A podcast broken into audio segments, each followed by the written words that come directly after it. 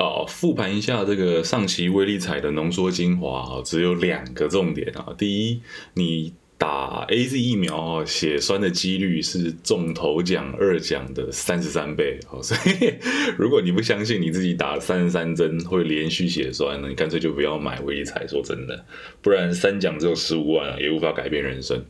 呃，第二是敢，为什么我不是三峡人，对不对？现在大家都知道头奖是开在三峡那边。呃，说真的啦，我这一段是都没有去买威力彩哦，但这并不是什么呃圣人心态作祟还是怎么样哦，谁不想发财，对不对？呃，但我觉得哦，不要说这个几率有多低了啊，比起暴富，或许把人生当成好比说电玩游戏啊一样，关关难过关关过，我想也别有一种滋味啊。来个小故事。哦，我父亲啊，也就是我爸啊，曾经问过我说，对他的劳力士有没有兴趣拿去戴啊？不然他平常都收在抽屉，也没有在用。呃，我也就尝试了一下哦，先不讨论这一只半斤白面的三十六劳力士。我是否能够驾驭得住啊？或者你说这种款式啊 d a g e s 这个款式这几年比较不流行，稍稍显得老气啊，这些都不重点。重点是戴着的那两天呢，我完全高兴不起来。或许是因为啊，这不是我人生的战利品啊，跟这只劳力士，我是一点点革命情感都没有啊。几天后我就还回去了。我想中头奖的话，我应该也会是差不多的心情吧。就嗯，爽归爽哦，但就不踏实那样。但也不排除啦，就是呃，我没有爽过那种真正大的哦，好比说一两千万啊，一两个亿啊之类的。但运气也是一种实力，对吧？有这种命格哦，中奖发大财，说不定在某种意义上啊，也可以算是一种天选之人啊。哪天我中啊，我一定会再回来分享啊。对，嗨，我杜德浩，这里是继续面对现实当社畜的频道，懂一点商，欢迎收听今天的节目。呃，好啦，不用想啊，大家前两天不对，已经是上周了哈，大家都知道谁得头奖谁在爽啊。下一次有机会，呃，没意外的话，我想应该会是春节那种威力彩加码。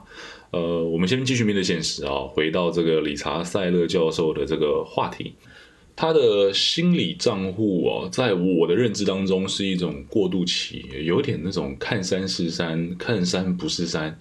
看山还是山的味道哦，就借用一下。那我们就把山换成钱，所以看钱是钱，看钱不是钱，看钱还是钱啊。如果你跟我一样，呃，家世平平啊，刚开始工作啊，可以支配一点点收入后，就应该会进到第一段看钱是钱的范畴。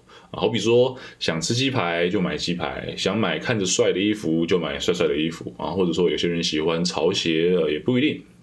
钱嘛，就是拿来花的啊，也没有错，呃，但随着工作时间的累积，或者说社会期待的压力，慢慢会意识到啊，这个钱不能胡乱的往外跑啊，要开始安排啊支出啊，安排自己的消费啊，开始检视自己的消费与金流。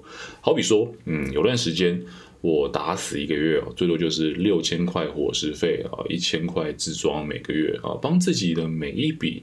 可预见的消费做规划后啊，剩下的余额我就是归入，好比说啊买房基金啊、教育预算啊或者投资基金之类的这种长期规划啊。毕竟你说啊没钱或者说没有启动基金啊。你自己的人生还谈个屁梦想，对吧？不然你每个月都被锁死在你的工作上啊！一定要去你的工作岗位报道，好比说小七，好比说中游，好比说你是上班族，那你就完全是一种没有翻身机会的状态哦。所以我觉得设定预算哦，算是一个好的办法。为什么啊？因为此时哦，就算每个月支出再怎么花，再怎么浪费，你每一个单项啊，自装、伙食、交通、娱乐，它都会有一个开销上限在啊。由这个心理账户的概念去帮你设定了一个单项每一项的开销上限哦。当你无法完全的掌握自己的消费心态还有支出习惯的时候，这个设定预算真的是一个好办法。啊，你再怎么花，再怎么浪费，起码你不会爆表啊，不会超支。呃，也可以哦，有所根据的哦，有所归依的，反复测试自己的消费结构啊，进而做出相应的调整。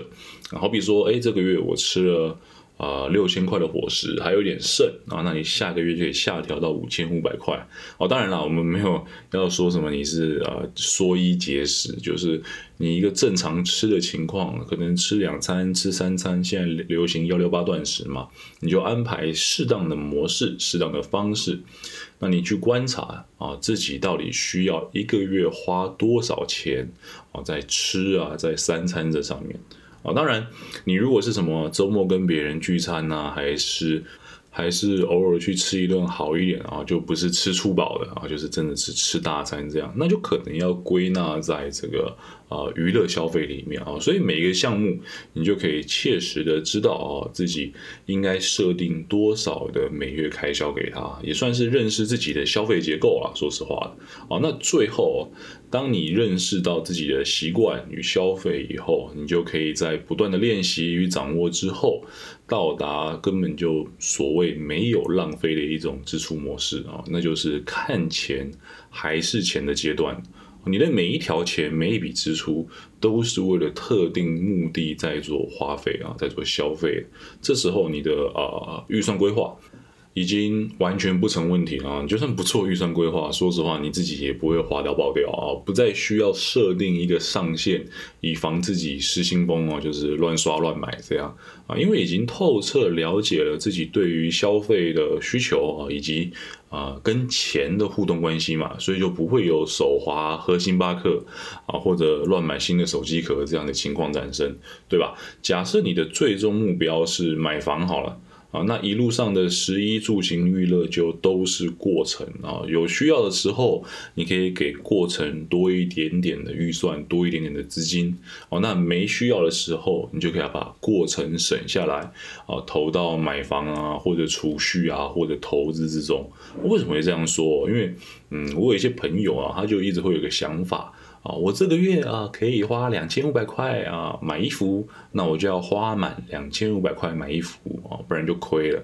这这就怪怪了啊，毕竟这个钱是你自己赚的嘛，你自己挣来的钱啊，那你花掉了它就消失啦。那你不如就是把该买的买好以后，剩下的就算五百块、八百块，也应该存在自己身边啊。毕竟呃积少成多嘛，积沙成塔，你再回头去看的时候，就会发觉哎。当初看的那一点点啊，五百块、八百块，最后都是你想做下一件会影响人生事情的重要的啊启动资金。啊，所以呃，在理查塞勒啊，他这个教授提出的确实啊，也只有心理账户这个部分。后面有关于呃，刚刚讲到的啊，看钱是钱，看钱不是钱，看钱还是钱的这种中文推展啊，是我自己的见解啊。对我而言，心理账户这一种应用啊，说起来可能比较难听。哦，但确实想要发挥你钱钱的所有效能，或说想要快速的累积资产的话，把自己当成一个机器人呢，或者说一台电脑，冷冷的去决策每一笔开销。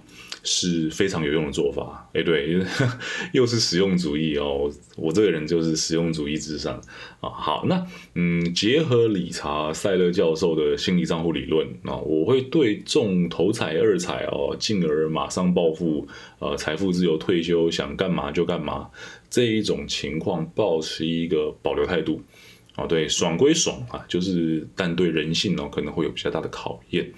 那至于为什么，嗯，大概有几个切入的面向。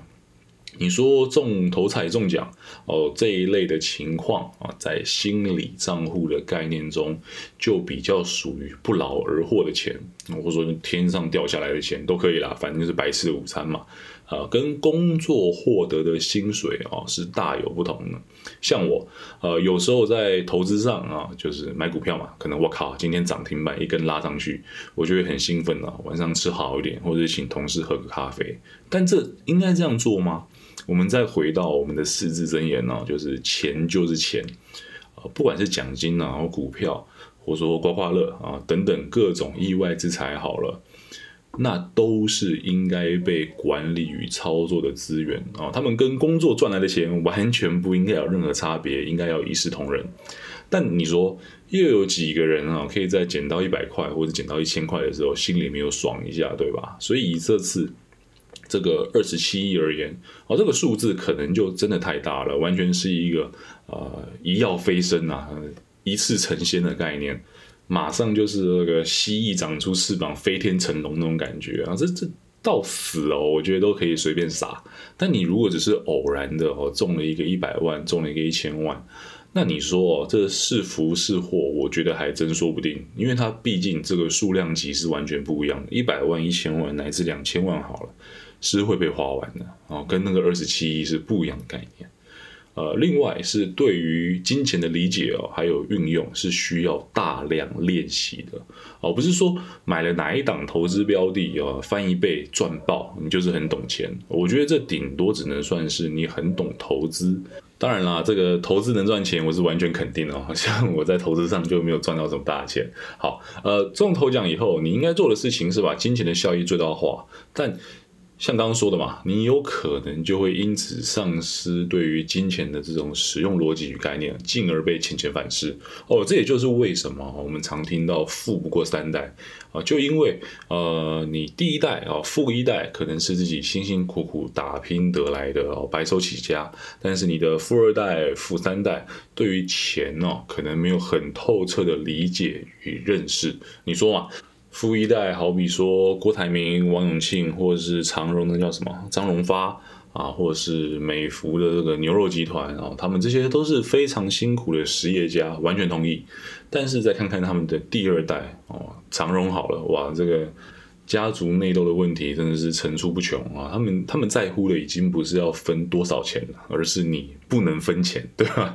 完全是我无法理解的一个境界哦。所以呃。就好比哦，你如果平常开的是 T 打或 Yaris 这种小车哦，但突然要你开保时捷啊、玛莎拉蒂的跑车，肯定也是不习惯的啊。用钱也是，如果你平常月收大概是四万啊、三万五、四万五这个这个区间哦，然后突然户头多了四千万啊，你别说爽到说不出话了。我个人觉得啊，你要怎么花都是一个问题啊。富一代起家。可能只能算成功一半，但剩下的一半就是靠教育跟传家嘛。就算是吃哦，资本利得生产的这些利息哦，也是一门艺术。你吃坏了啊，整个家族悲剧也是屡见不鲜的，对吧？呃，还有一层啊，这个面相可能是我们一般不会感觉到的，就是人啊与动物最大的不同，就是我们的生命。啊，是需要意义的啊。通常我们是被工作跟赚钱给灌满了，没错。但你看看，就算是日本的尼特族哦，也不是光躺在床上等吃啊，吃饱了就睡，起码他们还打电动，对吧？所以。玩电玩啊，就是尼特族的生活意义嘛。那你说上班是意义，做公益啊，也是生命的意义。但若因为中了头奖而不用上班了啊，那在下一个生命的意义出现以前，这些空档也是一种考验啊。你不要说比尔盖茨啊，那比尔盖茨太伟大了，他已经开始在研究马桶了啊。就说郭董好了啊，为什么郭董要帮助台湾接洽疫苗？我觉得啊，在他心里的某个层面，也是寻求啊，除了工作以外的生命意义，或者你要敏感一点啦，你也可以用什么他在寻找历历史定位这样的字眼，我完全不介意，好不好？但在我看来都是一样的啦。哦，只是大多数的我们啊，都还没有跳脱这个赚钱以及上班的范畴啊，所以还无法感觉到呃自己的生活中、生命中需要这种。寻求意义的行为哦，那期待大家退休那一天都可以有新的想法啊，可以从工作中解脱，找到新的人生意义。好，呃，这两期哦，聊了聊微利彩哦，台湾彩券也确实有协助到，不管是国民年金啊、健保，或者说弱势族群等等的社会福利公益啊这样的层面，但就是现在，不管是台彩自己有意为之啊，还是媒体们要拼流量，所以就弱化了啊，少了一点这种公益的宣扬、公益的概念。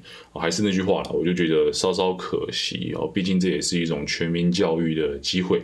我一直都觉得国家啊，就是政府在各类行销上做的不能算是非常用心哦。你要说大内宣。